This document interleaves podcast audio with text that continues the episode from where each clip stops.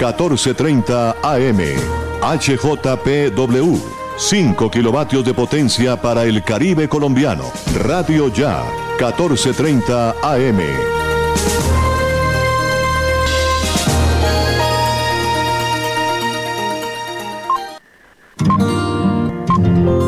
El siguiente programa es responsabilidad de sus realizadores.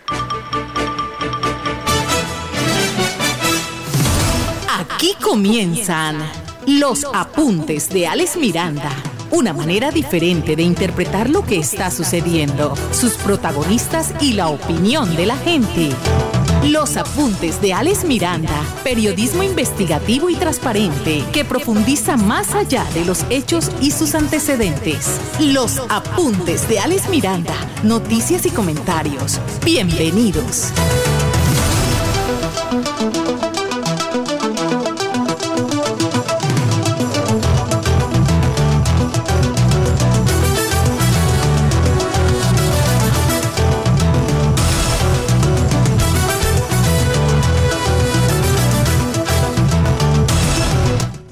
Señoras y señores, tengan todos muy, pero muy buenas tardes. Gracias por estar con nosotros una vez más aquí en los apuntes de Alex Miranda, noticias y comentarios por los 14:30 AM de Radio Ya. Recuerde que estamos también conectados a través de transmisión en directo por el Facebook, Facebook Live de Radio Ya y también por el Facebook de Alex Miranda. Igual tenemos señal por mm, YouTube, Radio Ya, con retransmisión de ese mismo YouTube en FM Comunicaciones, nuestra página de noticias en Facebook. Gracias por estar con nosotros. Me acompaña en la cabina de sonido Jorge Pérez. Sí, señor. Steven Carrillo en la coordinación general de los apuntes de Alex Miranda y manejo de redes sociales. Nuestros periodistas en los municipios alrededor del Departamento del Atlántico están prestos, están listos para entregarnos la mejor información. Además tendremos, como siempre, entrevistas en directo con los protagonistas de las noticias aquí en los apuntes de Alex Miranda, noticias y comentarios por los 14.30 de Radio Ya. La encuesta del día hoy. La encuesta del día es coherente con respecto a la encuesta de ayer que fue contundente. La pregunta del día, los apuntes Alex Miranda. Oiga, ¿usted y su familia ya se vacunaron contra el COVID-19? Sí. No. ¿Por qué? Su opinión es importante, puede, respondernos en los Facebooks de Radio Ya, en el de Alex Miranda, está nuestra transmisión en directo, o también lo puedes hacer vía texto o mensaje de voz a través del WhatsApp 301-780-8905. 301-780-8905, el WhatsApp de los apuntes de Alex Miranda. ¿Usted y su familia ya se vacunaron contra el COVID-19? ¿Sí? ¿No? ¿Por qué? Su opinión es importante. Ya tenemos varios comentarios ahí en nuestras redes sociales opinando sobre el particular. Porque es que hay una polémica, don Jorge una polémica a nivel mundial, que entre otras cosas algunos grandes artistas eh, han atizado esta situación, como el caso del señor tenista Djokovic, que fue expulsado de Australia. Eh, no lo dejaron participar en el Abierto de Australia porque es antivacuna.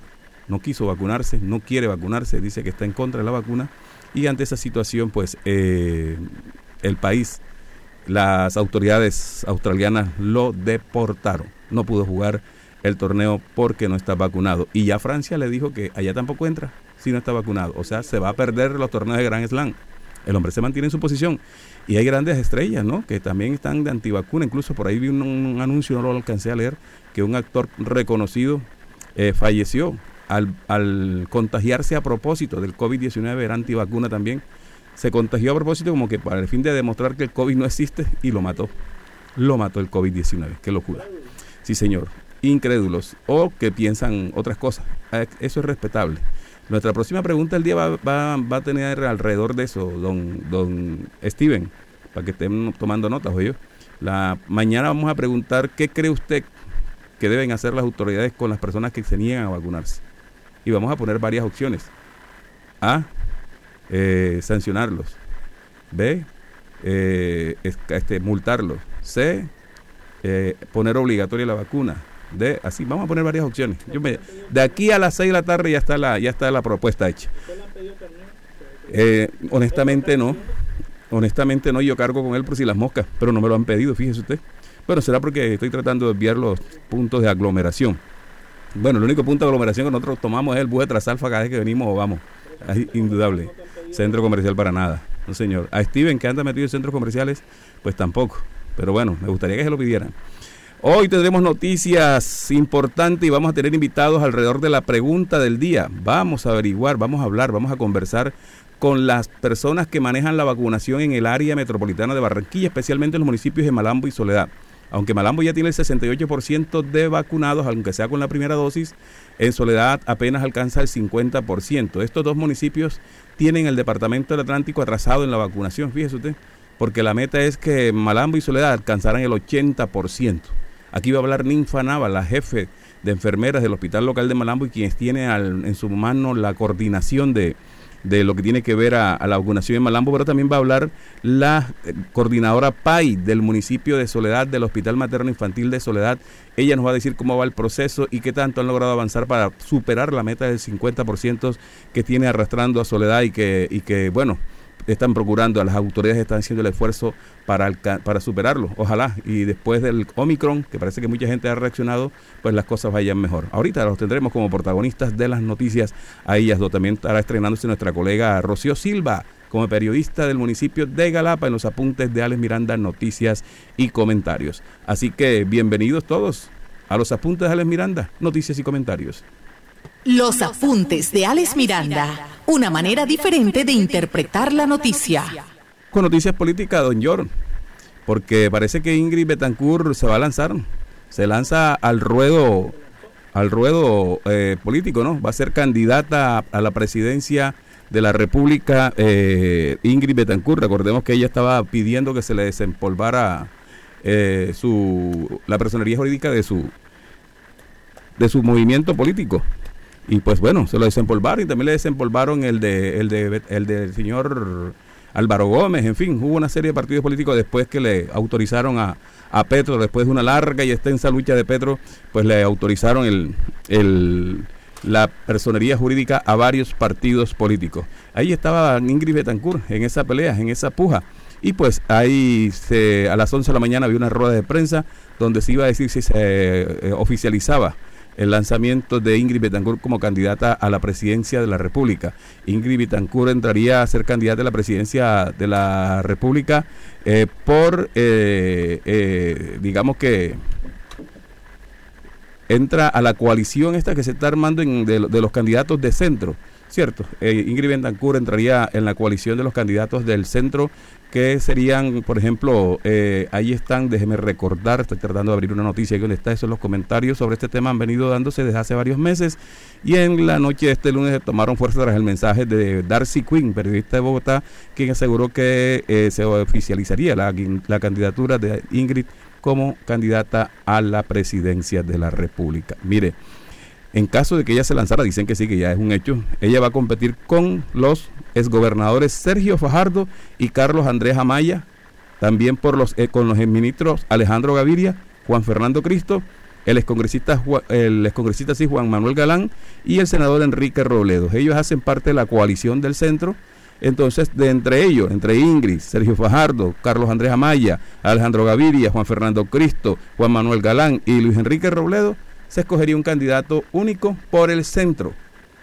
Por el centro. Tengan en cuenta que también ahí está el candidato del uribismo, que es el señor ex candidato. Eh, ¿Cómo es que es que, no lo quieren ahora en la, en la coalición, en la otra coalición de la derecha? Quedó en el aire ahí el candidato de Uribe. Está la coalición de la derecha, están estos señores del centro. Eh, Oscar Iván Zuluaga, sí, eh, no lo quieren. Se le dijeron acá a la coalición de la derecha donde está Fico, donde está Alechar y donde hay otros. Eh, Lilian Francisca ya dijo que no va. Lilian Francisco oficializó esta mañana que ella retira su candidatura, pero sigue apoyando al que salga de esa coalición de la derecha. Peñalosa también está ahí, está con COVID. Oye, ¿sabe también quién está con COVID? El alcalde de Soledad. Sí, señor. Hay una alcaldesa encargada porque el alcalde de Soledad, eh, sí, se fue de vacaciones y regresó con COVID.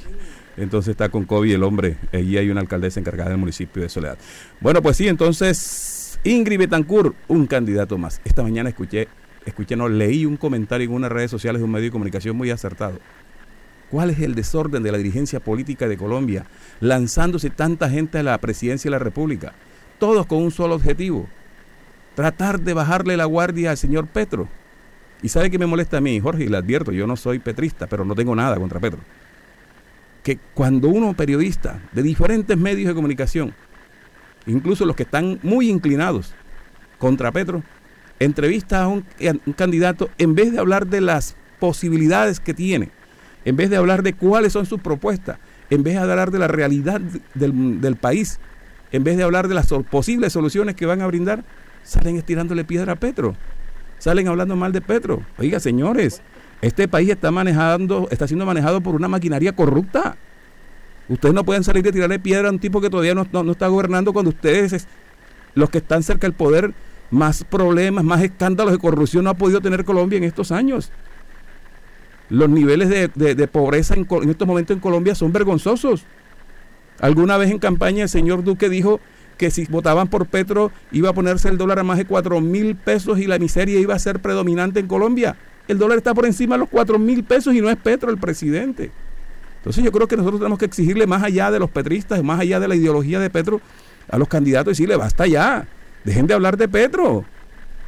Queremos escuchar cuáles son las propuestas de ustedes. Queremos saber qué van a hacer ustedes para separarse de la clase corrupta, de la maquinaria corrupta uribista que está en el poder. Si son capaces. Yo le digo una cosa, yo soy liberal. Liberal galanista, pero el viejo galanismo. Y yo anhelo que del centro de verdad salga un candidato equilibrado. ¿Por qué del centro? Para que no se vayan a los extremos. Porque el centro puede negociar con las dos partes y puede, puede invitarlos a ayudar a empujar el país hacia adelante. Porque si sale el presidente de la ultraizquierda, la ultraderecha le va a hacer la vida imposible desde el Congreso. Y viceversa lo mismo. Entonces buscar un equilibrio, anhelo yo, yo como persona, no digo que usted tenga que hacer eso, señor oyente, o, las personas me están viendo, pero yo anhelo que salga una buena candidatura del centro. Pero cada vez que oigo al señor Robledo, lo oigo con un odio hacia, hacia, hacia Petro. Y sí, son de la misma izquierda que digo, pero mira, odio. Esta mañana lo entrevistaron y más Veneno no pudo votar ese señor cuando le dijeron que ya Petro estaba en la segunda vuelta. Eso fue, le sacaron la piedra prácticamente. Y oigo al señor Fajardo y sigue con sus discursos que, ¿me entiende? Uno quisiera que fueran más contundentes. Sí, un, Juan Manuel Galán que creí que iba a abrirle más el liberalismo a otras fuerzas, lo vi que se cerró y prácticamente se terminó siendo el nuevo liberalismo un, partido de familia. Yo creo que eso no quería el disjunto Galán que, que, pasara, pero da la sensación de que está pasando. Entonces no vemos en el centro una candidatura fuerte. A mí me gustaba Gaviria, el es rector de la universidad, pero salió a lavar al exministro este que, de, que, le provocó el desorden, el caos al señor Duque, a decir que él admiraba a Carrasquilla, yo, plo, como condorito, y dije, ¿qué pasó? Qué locura. Entonces, bueno, no sé, lo cierto es que, por favor, Dejen de hacerle campaña a Petro y digan ustedes cuáles son sus propuestas. Ahora llega Ingrid Betancourt, que lleva años sin estar en Colombia, a decir que ella también es candidata a la, a la presidencia de la República, pero que entiendo que muchos sectores políticos quieren eh, abonar todo lo que puedan para enredar, confundir a la gente, complicar y evitar a toda costa que llegue Petro al poder. ¿Por qué? Si todavía no ha llegado, no sé. De todos modos, la decisión la tiene el pueblo y por eso hay que saber votar. Hay que saber votar porque estas elecciones son definitivas para muchas cosas. Seguimos en los apuntes de Ale Miranda, noticias y comentarios. Radio Ya 1430 AM está presentando los apuntes de Alex Miranda, noticias y comentarios. Mire, 180 capturas y 46 armas incautadas en lo que va de enero en la ciudad de Barranquilla. Es el informe que da el eh, comandante de la Policía Metropolitana Barranquilla. Él presentó un balance parcial de los resultados operativos que se han venido realizando en los 17 días del mes de enero. Mire, según la institución se han capturado a 180 personas con diferentes delitos y han incautado 86 armas de fuego. De igual forma tenemos una reducción, según ellos, de hurtos a personas del 57%. ¿Usted sí crees? que se haya reducido un 57% el hurto a personas, con 277 casos menos que los reportados en el mismo periodo del año pasado, precisó el director de la MEVAR. Escuchémoslo. La Policía Metropolitana de Barranquilla ha ejecutado estrategias encaminadas a la prevención y contención de los delitos, dejando como resultado la captura de más de 180 personas en lo corrido del año. De igual forma, tenemos una reducción de hurto a personas del 57%, con 277 casos menos que los reportados en el mismo periodo del año anterior. También hay una reducción del 61% en hurto a entidades comerciales, del 35% en hurto a motocicletas y del 29% en hurto a residencias. Además, se presenta una reducción del 82% en el delito de hurto a bicicletas y el 72% a hurto de celulares. Asimismo, en lo que va corrido el año 2022, se han incautado 46 armas de fuego, las cuales serían utilizadas para la comisión de delitos como el hurto, homicidio y lesiones personales. Igualmente, se han recuperado cinco vehículos y 12 motocicletas que habían sido reportadas como hurtadas. Estrategias como el blindaje zonal, el escuadrón antihurtos, los segmentos de vida, entre otras, han permitido un acercamiento con la comunidad y la disrupción del delito en varios sectores de Barranquilla y de su área metropolitana. La, policía, la policía dice que hay una reducción del 61% en hurtos a entidades comerciales, 35% de, hurto de motocicletas y 29% de hurto en residencias. Además, una reducción del 82% en hurtos de bicicletas y 72% de celulares y 25% en casos de extorsión. Qué pena, pero eso será en Barranquilla. El área metropolitana de Barranquilla le puedo garantizar que en el municipio de Malambo y Soledad todos los días se roban una, dos, tres motocicletas. Tienen los pobres mototaxistas azarados no los va a acabar los tránsitos que los corretean todo el día para, para llevárselos para los patios y después salir a, a, otras cosas, porque ellos vuelven al, al ruedo y nunca actualizan su, su, documentación. Eso es como un círculo vicioso. El tránsito correteándolo y ellos otra vez en la calle sin la documentación y es como un círculo vicioso de una situación rara que hay allí. Pero no los está acabando el tránsito, los está acabando el hurto a motocicletas. Tienen que buscar motocicletas llevaditas, viejitas, porque como tengan motocicletas más o menos buenas, Llegan dos, tres, cuatro tipos en moto, los encañonan y les llevan la motocicleta. Ayer me llamaron, me dijeron que golpearon a un muchacho, le rompieron la cabeza con una cacha de revólver, lo iban a disparar, pero para no llamar la atención no lo hicieron, para quitarle una motocicleta que compró el cuñado. Compró el cuñado la motocicleta y se la puso a trabajar él para ayudarlo. Y ahora se perdió la motocicleta y el tipo se quedó con la cabeza reventada. Después lo llamaron a pedirle extorsión para devolverle la, la motocicleta. ¿Cómo averiguan los teléfonos las personas? No sé, me imagino que a través de los papeles de la motocicleta. Pero eso está pasando en el área metropolitana, señor comandante de la policía. Usted no puede salirme de aquí y decir que está reduciendo el delito de robo de motocicletas, las extorsiones. Vaya Malambo, vaya Soledad. Gran cantidad de los comerciantes, si no todos, sufren extorsión. Hasta la vendedora de frito de la esquina le quitan platica al tipo que, que, que peluquea ahí debajo del árbol, ahí también tiene que pagar. Entonces, yo no sé, la policía maneja unas estadísticas y la realidad en la calle, o al menos nosotros lo palpamos, es una manera diferente. Pero bueno, esperemos que las cosas mejoren y que de mejor manera se maneje esto. Estamos en los apuntes de Miranda, noticias y comentarios. Ya tenemos el primer invitado, Steven. Bueno, póngase las pilas allí. Vamos a leer una queja aquí mientras eh, mientras se organiza las noticias de Malambo. Mm, hablando de Malambo, me escribe Darling Lourdes y me dice, hay un sector del barrio Bellavista donde se inició una obra de pavimentación el día 6 de diciembre y esta quedó ahí como abandonada. Pasaron una máquina, cavaron y más nada. Eso es en la calle 10A con 11B con carrera 1BS y un tramo de la calle 10 tienda Colanta y parte atrás de la del, del D1 de Bellavista. No regresaron más. Se pasó una carta y no dicen nada. Para, pero vemos al señor alcalde, dice ella aquí, partiendo calles en otros sectores cuando esta ni siquiera se ha terminado. Bueno, Darling Lourdes, mándeme foticos mándeme foticos y nosotros hacemos público en, nuestras redes sociales esta información con muchísimo gusto. Gracias por estar en sintonía y espero pues que nos manden las fotos para, para hacer público y preguntarle a los señores de planeación, de infraestructura, no sé, de Malambo o al alcalde. ¿Qué pasó con este sector de la calle 10A, 11B con carrera 1BS y un tramo de la calle 10 en el sector de la tienda La Colanta con la, con, por el D1 en Bellavista? Quedó la obra mocha. Ahora nos falta, viejo Jorge que usted vaya a planeación y aparezca que la obra ya está terminada. Si en Malambo y en Soledad somos expertos en que usted nunca ha visto una máquina limpiando la calle y de pronto va a solicitarle allá al funcionario del nuevo presidente de la Junta Comunal que entra embrioso oh, para que nos pavimenten la calle y tal, y van y buscan. No, si esta calle está pavimentada hace dos años. ¿Cómo? Si por allá nunca hemos visto una máquina, aquí dice. Y ya, y ya la plática acabó. Entonces, bueno, pilas con la calle 10A, con la 11B, entre carreras 1BS y un tramo de la calle 10, tienda Colanta, la parte detrás del D1 de Bellavista. Estamos en los apuntes de Alex Miranda, noticias y comentarios. Todas las noticias del distrito en los apuntes de Alex Miranda, noticias y comentarios. Vamos a cambiarla, George, yo me equivoqué. Vamos con noticias de Malambo y pasamos enseguida a las noticias del distrito. La doctora Lilia está ocupada, nos va a atender ahora en estos momentos porque vamos a hablar precisamente de noticias de educación en el municipio de Malambo. Suelta la, información de Malambo está en los apuntes de Alex Miranda, noticias y comentarios. Efectivamente, las noticias de Malambo tienen que ver con la educación. Muchos padres de familia nos estaban preguntando cuándo arrancaban los niños, cómo comienzan clases, van a ser presenciales, no van a ser presenciales. La semana pasada la secretaria de Educación del municipio de Malambo, la doctora Lilia Fernández, estuvo en la ciudad de Bogotá en una reunión con la ministra de Educación Con la muy buenas tardes, doctora Lilia Fernández. ¿Cómo le fue en su viajecito por la fría capital?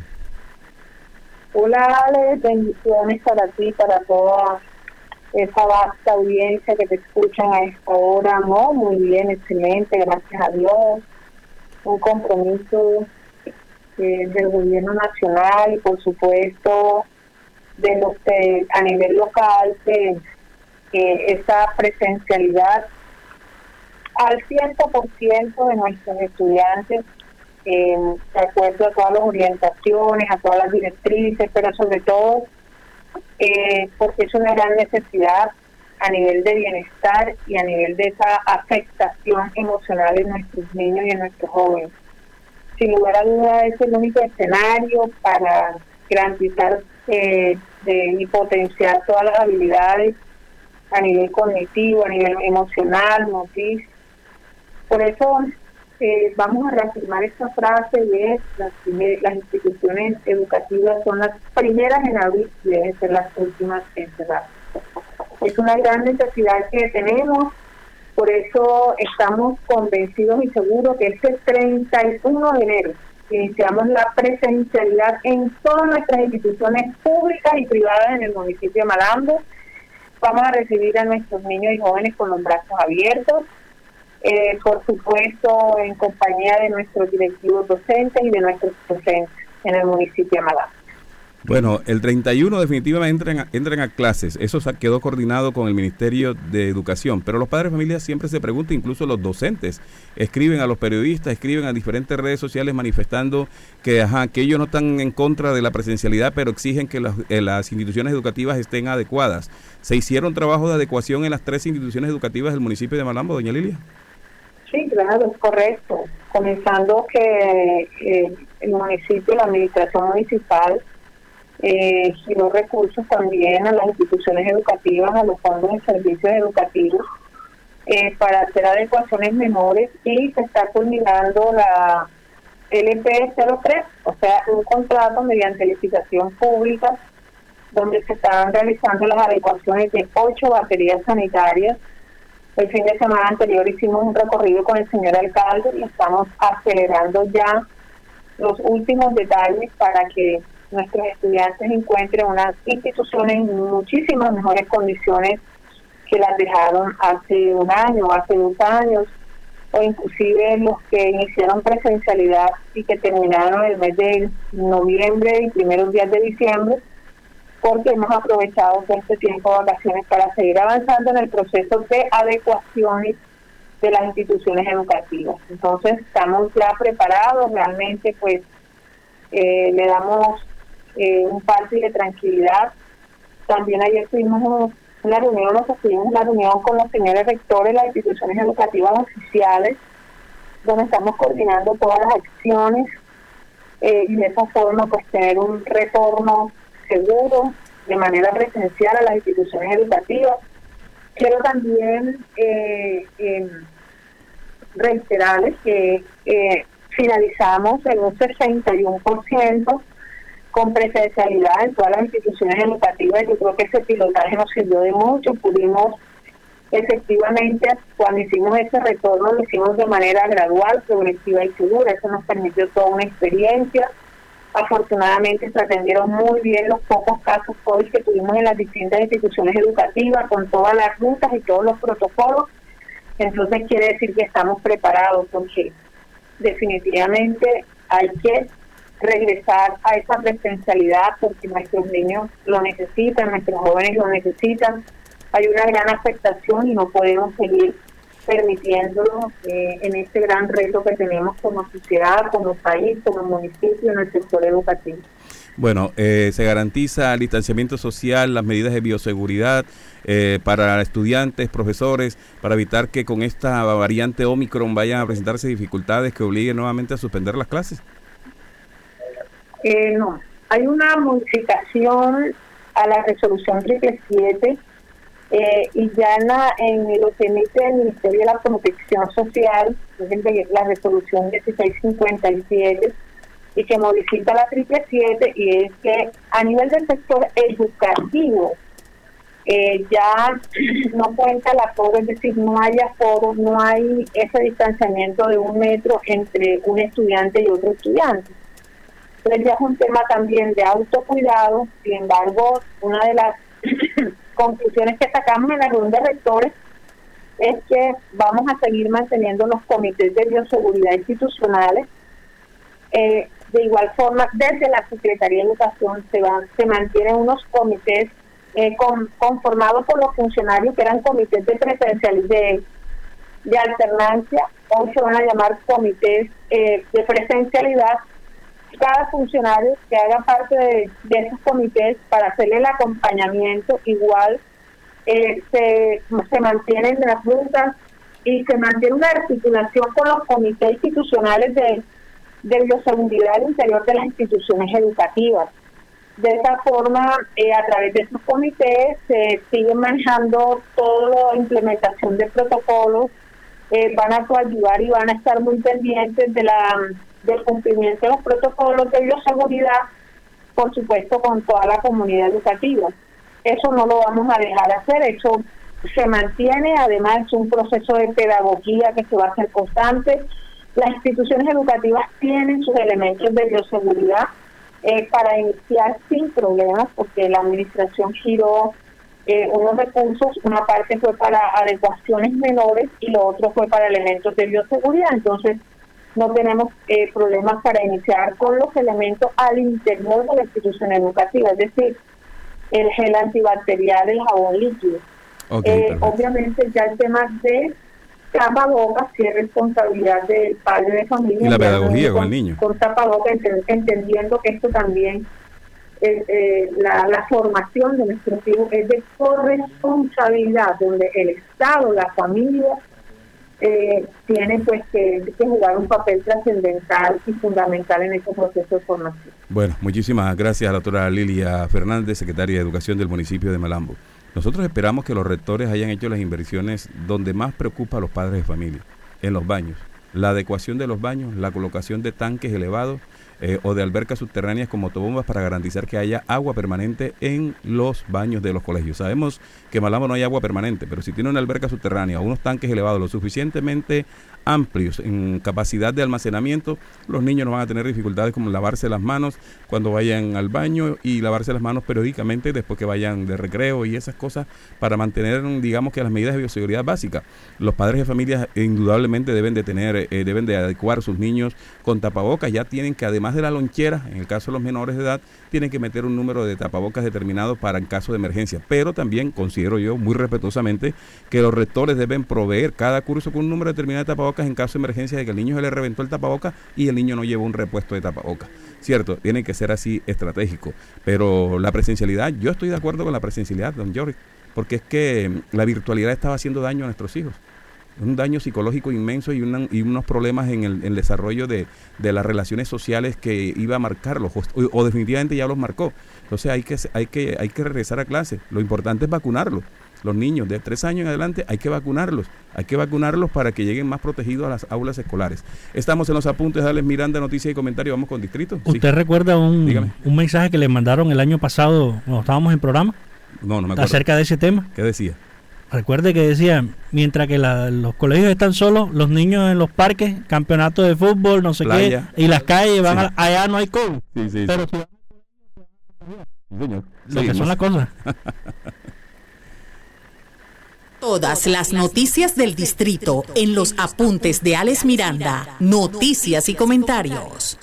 Le comento que Barranquilla se confirma como destino turístico para visitantes internacionales. Visitantes internacionales crecieron en un 60% en el último trimestre del 2021, lo que evidencia el posicionamiento de la capital del Atlántico como anfitriona de grandes eventos de talla mundial. Diciembre del 2021 registró récords históricos de visitantes internacionales. La ciudad de Barranquilla acogió a más de 22 mil turistas durante ese periodo, con temporadas de carnaval, partidos de selección y mundial de tenis, entre otros eventos de gran formato. Se espera que en el 2022 los resultados sean mejores, pero no solo hay noticias de esa clase eh, de, cosas en el, en el distrito. También reporta el distrito a través de su oficina de prensa que ya se superó el millón de vacunados con el esquema completo en el distrito de Barranquilla. La ciudad llegó a 1.2700.000 1.902 mayores de 3 años protegidos con esquema completo contra el COVID-19. La capital del Atlántico también es líder nacional en vacunación en niños con un 70% ya cuenta con la primera dosis. Mantiene Barranquilla su liderazgo en el Plan Nacional de Vacunación contra COVID-19 en Colombia al superar el millón de vacunados con esquema completo. Eh, vacuna tu vida ha sido la estrategia líder en los procesos de inmunización contra el COVID-19, lo cual ha permitido ser la ciudad que más dosis aplica para cada 10.000 habitantes. Las cifras generales a corte del 17 de enero indican que la ciudad llegó a 1.2702 personas mayores de 3 años con esquema de vacunación completo. Sobre ese particular vamos a mirar la pregunta del día que tiene que ver con eso. La pregunta del día que dice lo siguiente. ¿Usted y su familia ya se vacunaron contra el COVID-19? Sí, no, ¿por qué? Miren, entre los comentarios que nos, que nos hicieron aquí, los vamos a leer rápidamente dos, ya tenemos a Sara Larga en línea. Vamos a leer rápidamente dos de los, de los comentarios que tengo en estos momentos aquí en la encuesta del Diego. Usted la puede responder en nuestras redes sociales y también la puede responder a través del WhatsApp 301-780-8905. Por ejemplo, Esther Araujo me dice, claro que sí, por el bien de todos ya me vacuné. Wilson Macarel me dice, sí, todo. El núcleo familiar, todo el núcleo familiar está vacunado. Es por el bien de todos. Se ha demostrado que las vacunas sí sirven y lo demuestran las estadísticas. Y Nelly de la Osa me dice, sí me vacuné por requerimiento, o sea, porque me obligaron, dice Nelly de la Osa. Aquí todas las opiniones son válidas. En los apuntes de Alex Miranda, noticias y comentarios. Sábana Larga también es noticia en los apuntes de Alex Miranda, noticias y comentarios. Nos vamos para el centro del Departamento del Atlántico con Juliana Herrera, que tiene importante información. Juliana, buenas tardes. Buenas tardes, Alex. Buenas tardes a la mesa de trabajo y a todos los oyentes que nos sintonizan. Como usted lo acaba de anunciar, información importante. Vamos al desarrollo inmediatamente. Y es que les comento que el pasado mes de noviembre las autoridades de Sabana Larga realizaron operativos de recuperación de espacio público, en lo que se denomina el mercado viejo. En su momento se anunció que esta iniciativa contaba con varias fases. La primera de ellas era el desalojo de los vendedores ambulantes y la siguiente era la reubicación de los mismos. Hoy tenemos al secretario de Desarrollo Integral, al arquitecto Adolfo Wilches, quien lideraba esta iniciativa y nos contará cuándo se retoma la reubicación de los vendedores en la plaza de mercado. Buenas tardes, secretario. Bueno, buenas tardes para ti, Juliana, para toda la mesa de trabajo de este importante programa y a toda la amable audiencia. Bendiciones para todos. Bueno, eh, finalizamos el año inmediatamente anterior la primera fase de la campaña Espacios con Inteligencia. Logramos unos avances importantes, recuperamos unas calles, desocupamos eh, unos espacios donde la gente en este momento se siente, digamos, libre para caminar y a partir del 20-25 de enero arranca la segunda fase de Espacio con Inteligencia. Vamos a retomar todo lo hecho el año inmediatamente anterior y vamos a seguir, primero que todo, conservando y preservando los espacios recuperados. Y segundo, vamos a terminar de organizar toda la parte de las ventas ambulantes y estacionarias en el mercado nuevo y en el mercado viejo. A estas personas que se les trasladó se les prometió un incentivo y estamos trabajando en eso para que su labor eh, no se ve afectada por, por este tema de los traslados. Secretario, otro tema muy importante, la gobernación del Atlántico anunció el día de ayer la inversión de más de 3.300 millones para los acueductos de Patilla, Gallego y Mirador, el cual pretende llevar agua potable a este lugar las 24 horas del día. Es que en el caso del casco urbano muchas veces el sector no recibe el preciado líquido, ¿cómo será posible que este llegue a las veredas? Vale la pena recalcar que los corregimientos hacen parte del municipio de Larga y también requieren toda la atención del aparato administrativo. En el municipio de Larga celebramos primeramente el tema de las obras que se van a hacer, se van a beneficiar muchas familias en los corregimientos. Además, la administración también tiene obras complementarias para esto.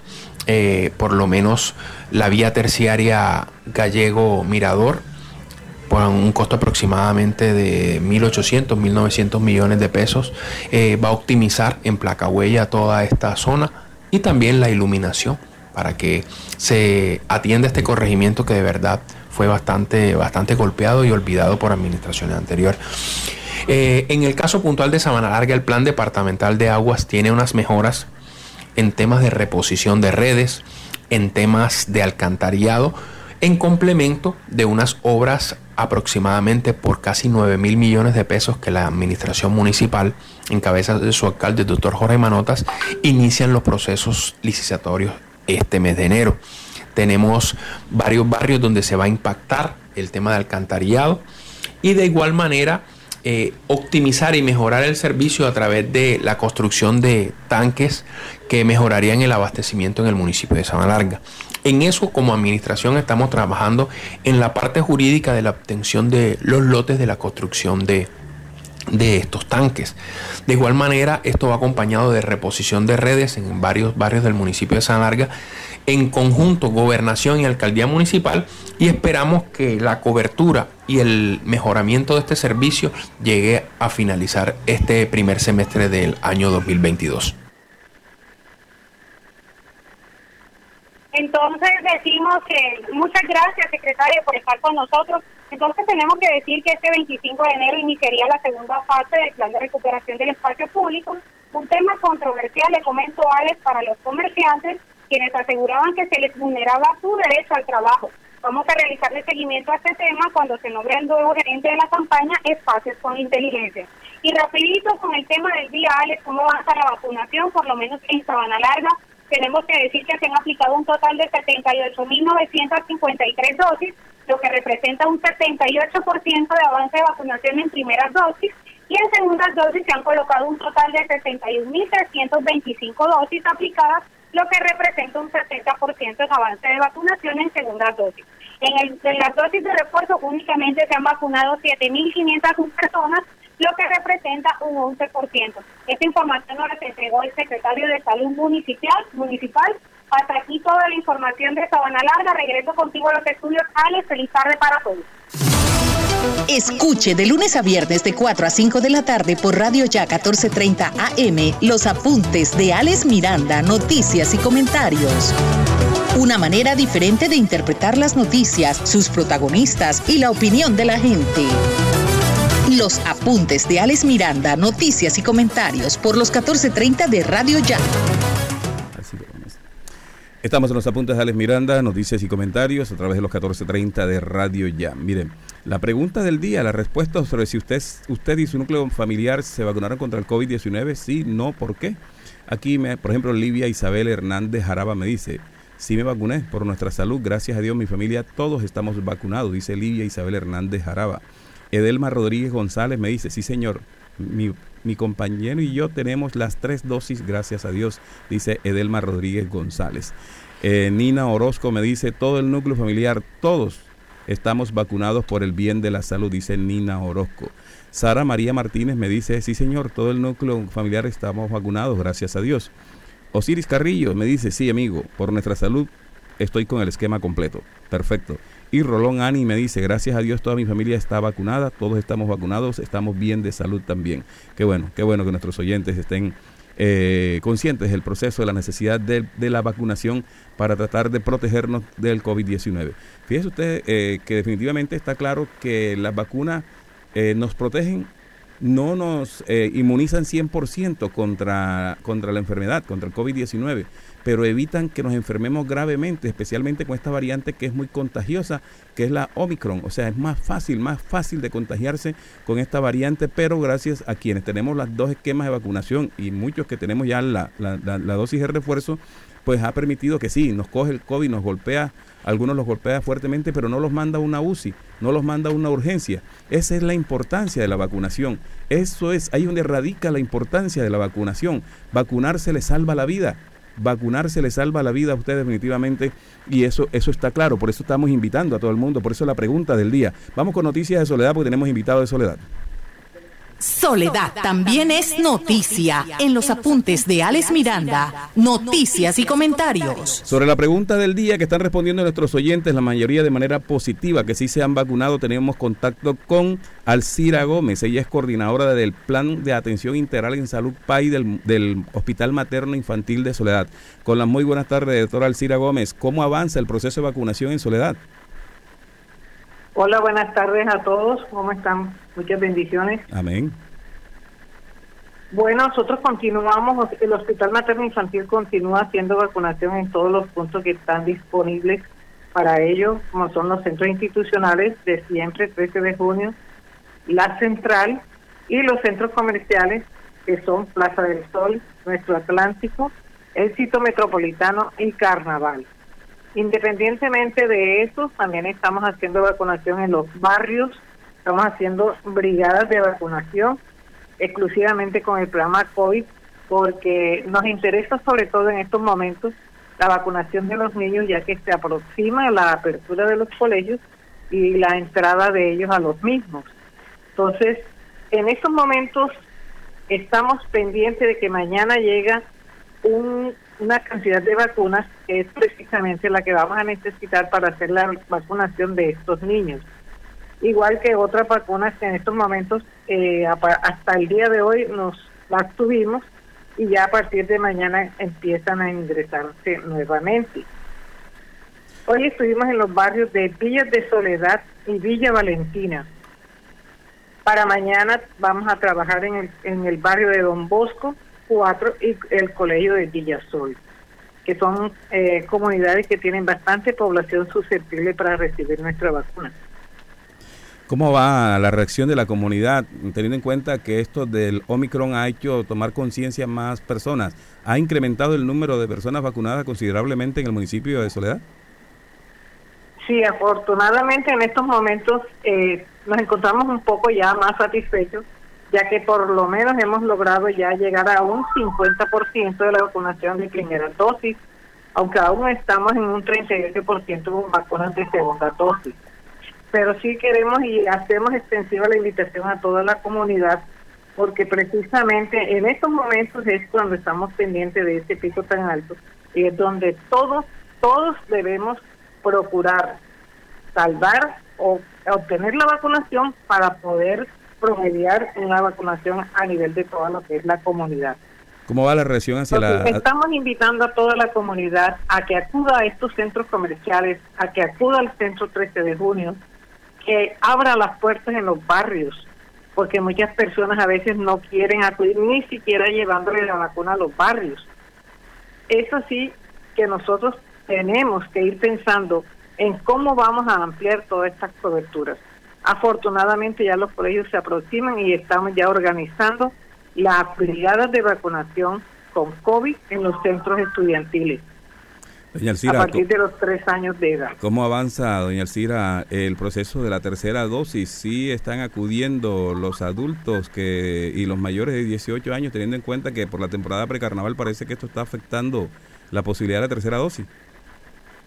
Bueno, sí estamos obteniendo las terceras dosis de aquellas biológicos a los cuales están disponibles para ellos y solamente que habiendo cumplido cuatro meses de edad de la segunda dosis, independientemente de la edad que tenga, nosotros estamos aplicando el refuerzo para la tercera dosis. Es posible que si hay alguna vacuna que se han aplicado, en este caso por lo menos Pfizer, y si en el momento no tenemos disponible, le colocamos al paciente una vacuna que sea homóloga en este caso Moderna, y lo hacemos. Por restricciones y porque en estos momentos a nivel del ministerio estamos con poca vacuna de Moderna, la que tenemos disponible en estos momentos es para aplicar segundas dosis y hasta la espera de mañana, hasta la espera de mañana, disculpe, de que entren las otras vacunas y nos digan cuáles son los lineamientos que vamos a continuar. Estos lineamientos cambian prácticamente todos los días es como también le pedimos a la comunidad que tienen, tienen, perdón, a que aceptar que hay vacunas que solamente reuniendo un determinado grupo de edades o de personas logramos abrir una vacuna. No es por eso, por eso que le exigimos que lleguen a primeras horas en la mañana. Si una persona llega a las 3 de la tarde, que llega a 4 de la tarde, y no hay otras personas con que conformar los grupos, nos lamentamos y tenemos que decirle al usuario que no se le puede vacunar sino hasta el día siguiente y citándolo a primeras horas de la mañana. Claro que sí. ¿Nos recuerda con el, porcentaje de vacunados que hay en estos momentos en el municipio de Soledad? En el municipio de Soledad tenemos aproximadamente ya completado un 50% de lo que es la población EPI con primeras dosis y un 38% de segundas dosis aproximadamente. ¿Qué quiere decir eso? Que hacemos todavía un llamado intensivo a todo lo que es la comunidad en sí para que acuda a los puntos de vacunación. Si nosotros no logramos cubrir todas las coberturas óptimas de un 90%, nos vamos a tener con el virus presente a toda hora, porque siempre vamos a tener personas sin vacuna, personas susceptibles que deben vacunarse y que aún no lo han hecho. Sí, señor. Bueno, muchísimas gracias a doña Alcira Gómez, la coordinadora del PAI del Hospital Materno Infantil, hablando con nosotros sobre cómo avanza. Mire todos los puestos que abre Soledad para que accedan a la vacunación y aún así pues el porcentaje apenas alcanza el 50% y yo tengo que reconocer que es un esfuerzo grande que está haciendo la Secretaría de Salud de Soledad, el Hospital Materno Infantil por llegar a todos los sectores, están haciendo barridos casa a casa, barrio a barrio, aún así pues hay mucha gente que no abre las puertas o que no accede a la vacunación. Y ojo que la variante Omicron, y no lo dice este periodista, lo dicen los medios de comunicación, la variante Omicron eh, golpea muy fuertemente en estos momentos a los no vacunados y están falleciendo en Colombia, por ejemplo, lo ha dicho el ministro de Salud, son en su mayoría no vacunados. Entonces, a vacunarse, a vacunarse contra el COVID-19, por favor, porque esta situación puede ser letal. Seguimos en los apuntes de Alex Miranda, noticias y comentarios. Estás escuchando los apuntes de Alex Miranda, noticias y comentarios por los 14:30 AM de Radio Ya. Noticias de la Gobernación del Atlántico en los apuntes de Alex Miranda. Bueno, mire, vamos con noticias a la Gobernación del Atlántico mientras nos comunicamos con nuestra corresponsal en el municipio de Galapa. La Gobernación del Atlántico arranca, dice que arranca con eh, las clases presenciales. Más de 4.000 docentes iniciarán labores en las instituciones educativas oficiales de los municipios no certificados del departamento para participar en la Semana de Desarrollo Institucional previa al inicio del calendario escolar que arranca el próximo 24 de enero. El objetivo durante esta semana es que los docentes y directivos docentes tengan un espacio de diálogo y construcción colectivo para profundizar en la planeación de las acciones a desarrollar en el año y prepararse para garantizar el regreso seguro a la presencialidad. Así, así lo desarrolla, así lo explica de la gobernación del Atlántico. Nosotros cuando empezó el proceso, inicialmente con la vacunación de los maestros, abrimos la posibilidad de que en todos los municipios se pudieran eh, vacunar los maestros, tanto de instituciones públicas como de instituciones privadas. En ese proceso hay un avance por encima del 85% de maestros con dosis completas en todo el departamento del Atlántico, lo cual nos da una gran tranquilidad para el inicio a clases. Y lo segundo que es la vacunación de niños, la última que avanzamos, que es entre los niños de 13 a 11 años, ya hemos aplicado más del 50% o, o hemos vacunado a más del 50% de los niños de este grupo de edad con primera dosis en todo el departamento. Estamos de manera constante avanzando con la vacunación de segunda dosis y las estrategias ahora apuntan a esos niños que tal vez en este periodo no logren vacunarse, podamos llevar esa vacunación a cada una de las instituciones educativas. Yo sí quiero dar un mensaje a toda la comunidad del departamento que desde la gobernación, desde la Secretaría de Educación, se han hecho todas las inversiones para garantizar todas las medidas de bioseguridad dentro de las instituciones educativas con todos los elementos que se corresponden y nosotros tenemos garantizadas las vacunas para que todos los niños puedan regresar a clases con sus dosis aplicadas. Hemos aplicado primeras dosis de más del 50% de los niños entre 3 y 11 años en todo el departamento y estamos de manera constante avanzando con la vacunación de segunda dosis. La estrategia ahora apunta a esto, niños que tal vez no pudieron vacunarse y, llevar esa vacunación a las instituciones educativas, puntualizó Alma Solano, secretaria de Salud Departamental. ¿Van a ir a vacunar a los colegios? Eso está muy bien. A proteger a nuestros hijos. Seguimos en los apuntes de Alex Miranda, noticias y comentarios. Galapa y sus noticias por los apuntes de Alex Miranda. Noticias y comentarios. Le damos la cordial de la bienvenida a Rocío Silva, colega, amiga, guerrera de mucho tiempo con nosotros en los medios de comunicación. Hoy tengo el placer de que me acompañe aquí con toda la información de Galapa. Se va a escuchar aquí en los apuntes de Alex Miranda con Rocío Silva. Rocío, buenas tardes. Buenas tardes, Alex, para usted y para el resto de compañeros. Realmente pues, no me queda sino agradecer a usted por esta gran oportunidad, así como usted lo dijo, eh, nos conocemos hace bastante, bastante, bastante tiempo.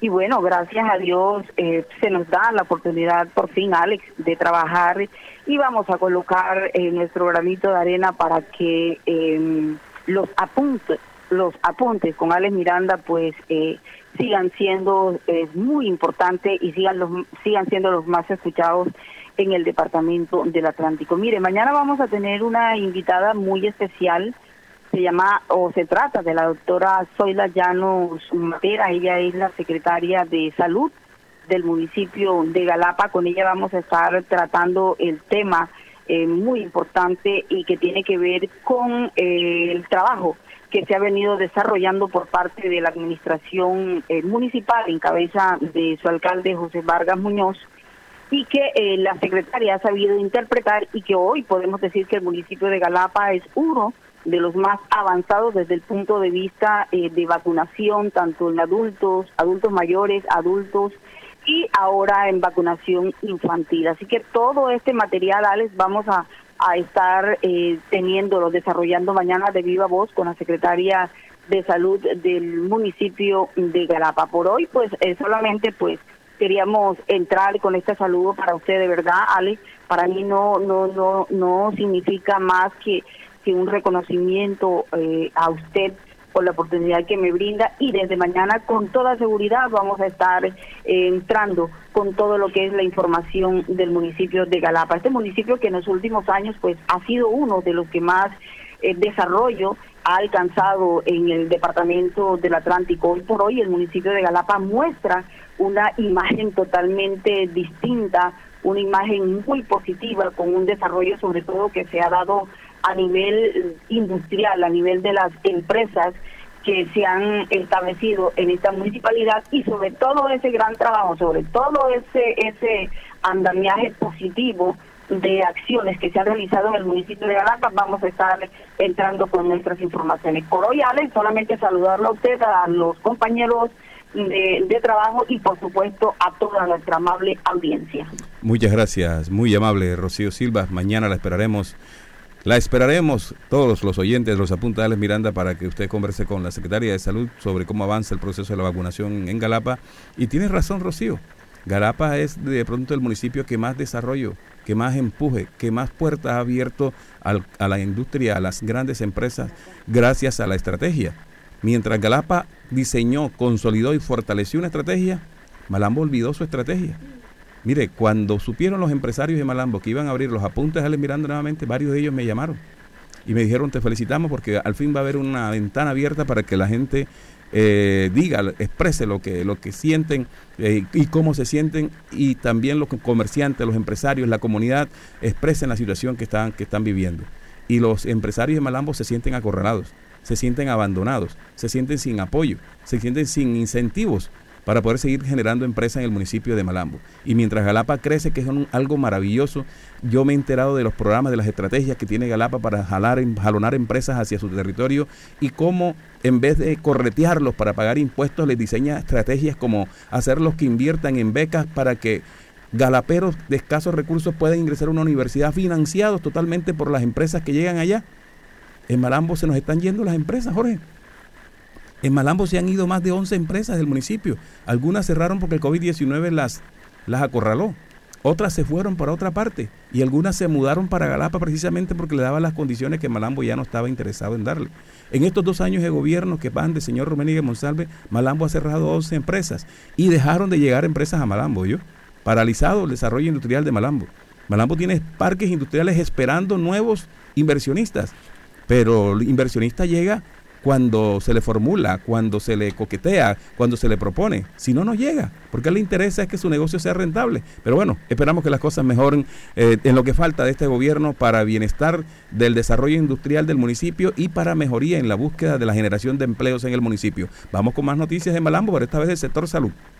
La información de Malambo está en los apuntes de Alex Miranda, noticias y comentarios. Bueno, tenemos comunicación en estos momentos con Ninfa Naves, es la coordinadora de todo lo que tiene que ver al proceso de vacunación contra el COVID-19 en el municipio de Malambo. Muy buenas tardes, Ninfa. Un placer saludarla. Buenas tardes, Ale, y buenas tardes a toda tu audiencia. Bueno, le cuento que la pregunta del día es precisamente, eh, usted ya se aplicó la vacuna contra el COVID-19, usted y su familia ya se aplicaron la vacuna contra el COVID-19, sí, no, ¿por qué? Los oyentes han sido muy juiciositos respondiendo. Han dicho que sí, que se han puesto el esquema completo, otros que ya tienen la tercera dosis, otros que están en el proceso. Un oyente me dijo que bueno, que se la puso porque se la exigían, pero ahí vamos. Pero de todos modos, cuéntenos usted, Malambo, cómo está, cómo avanza el proceso de vacunación desde el hospital local. Bueno, Ale, verdad es que el avance en el Plan Nacional de Vacunación en el municipio de Malambo, las coberturas, no ha sido fácil. No ha sido un proceso fácil. Ahorita mismo el municipio se encuentra con unas coberturas del total de la población en el 68%. Hemos tenido dificultad con alguna algunos grupos de población, sobre todo la población que fue la primera que se inició, que vamos a tener un año el 27 de febrero que iniciamos, y es la población mayor de 80 años todavía nos queda el 21% de esa población en rezago sin ninguna dosis. No sabemos si fue que se aplicaron la vacuna en otro lugar, no sabemos si la población existe, pero ahí estamos en el 79%. Y otra población que también tenemos la cobertura bastante deficiente es la población entre 40 y 55 años de edad. También eh, nos falta mucha mucha población para que inicie con su esquema de vacunación. En el resto vamos en avance, por lo menos ya la población tiene una dosis. Eh, con primera dosis damos 68%, con segunda dosis damos 50% y con las dosis de refuerzo que se requiere, porque a los seis, bueno, a los este, a los cuatro meses de aplicada la primera dosis está demostrado ya por los estudios que se pierde la inmunidad y se requiere aplicar esa dosis de refuerzo, estamos en un 7% del total de la población que ya se ha aplicado su primera o segunda dosis. Bueno, y la estrategia que ustedes han diseñado de ir casa a casa, barrio a barrio, ¿cómo ha reaccionado la comunidad? ¿Han logrado incrementar esos números que, que usted me manifestado ahorita? Bueno, arrancamos el año con el 66% y nos quedamos el año hemos aumentado un 2%, pero también cabe notar que las dificultades que hemos tenido con la disponibilidad de las vacunas también puede estar afectando esto. En este momento no tenemos vacuna para vacunar a la población con primera dosis de 12 a 17 años debido a que no, no tenemos la vacuna Pfizer y además en este momento ya no va a venir más la Moderna y las pocas que tenemos las estamos utilizando para colocar segunda dosis completar esos esquemas que y eso no depende de ustedes. a finales de año y a comienzos de este año. Y eso no depende de ustedes depende del gobierno nacional no es culpa del hospital no así es, ni siquiera de la secretaría de salud departamental sino del gobierno nacional. Ahorita estamos esperando también la llegada de las dosis de Sinovac para los niños. Hoy amanecimos con 36 dosis que cuando eran las 9 de la mañana 9 y media de la mañana ya no teníamos vacunas de Sinovac porque ya se habían agotado. Estamos esperando también la llegada de este biológico para la población de 3 a 11 años, que ya se reintegra en el colegio próximamente a final de mes.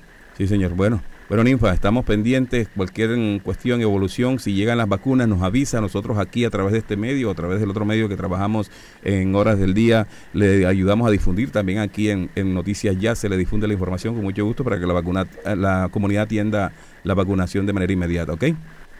Así es, gracias a Invitamos a la población mayor de 18 años que requiera el refuerzo que se acerque, que contamos con la vacuna de AstraZeneca para colocar estos refuerzos que se necesitan. Hay bastante disponibilidad de este biológico. Perfecto. No importa qué vacunas se iniciaron, Janssen, Moderna o Pfizer, pueden continuar con el refuerzo con AstraZeneca. Hay, hay buena receptividad por esa vacuna, ¿no? Sí, bastante, bastante. Ha habido mucha aceptación en el municipio sabemos con modelos del Reino Unido que gracias a la aplicación de esta vacuna ellos lograron, no han logrado tener más chicos endémicos estos días, han tenido epidemias, pero entonces por eso invitamos a la población, el municipio dispone de esta vacuna para esa población mayor de 18 años, primeras, segundas o refuerzos. Bueno, muchas gracias a Ninfa Navas. Eh, ella es la coordinadora, ella es la jefe de enfermera del hospital local, pero está al frente del proceso de vacunación desde que comenzó esto en, a nivel nacional, a nivel del municipio de Malambo, desde el hospital local, viene al frente de esta institución con una entrega total. Saludamos a la Livia Isabel Hernández Jaraba, Kelly Pinto, a Lida Sarache, eh, saludamos también a Yerena Daisy, a Edgar Ruiz, a Isabel Hernández Jaraba, a Marta Inidia Ramos Escobar, en fin, a todos ustedes, nuestros oyentes, seguidores, que están pendientes de los apuntes de Ale Miranda, noticias y comentarios. Mire, Jorge, tengo cualquier cantidad de cosas de Malambo, pero no podemos dedicarle el programa a Malambo 100%. Hay un concejal que va a hablar en estos días de Malambo, que va a decir, que va a destapar va a destapar que mientras Malambo celebraba Navidad, el Consejo Municipal aprobó, aprobó algunos proyectos de acuerdo que van a terminar de super, hiper, mega endeudar el municipio de Malambo. También va a hablar de unas empresas que el alcalde pidió facultades para crear una empresa. Cómo crearon esas empresas y cómo le supuesta, presuntamente, le van a entregar unos recursos a unas empresas que están creadas en el papel, pero que legalmente aún no existen. También cómo le quitan funciones a la Secretaría de Infraestructura y de Planeación en el municipio de Malambo para entregárselas a estas empresas que son unas empresas como algo así como de economía mixta. O sea, van a llegar unos terceros con unos superpoderes para manejar dinero y para tomar decisiones dentro de la infraestructura del municipio de Malambo. En estos días estará el concejal con nosotros haciendo estas gravísimas denuncias. Mientras Malambo celebraba Navidad, gran parte, la mayoría del consejo, hiper mega endeudaba al municipio de Malambo hasta por 30 años vigencia futura. ¡Qué locura! Jorge Pérez en la cabina de sonido. Steven Carrillo, Alex Miranda y nuestros corresponsales en los diferentes municipios les decimos muchas gracias por estar aquí en los apuntes de Alex Miranda. Esto apenas comienza, esto se pone bueno y pilas que ahorita comenzamos a hablar de política para ponerlo más bueno. Que tengan feliz resto de tarde, Dios los bendiga.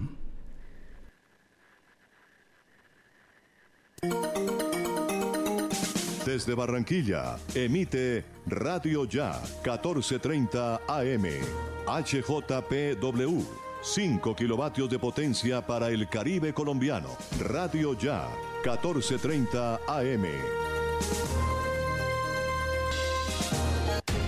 Noticias Ya es información, análisis, opinión en Barranquilla y el Caribe. Sintonízate en los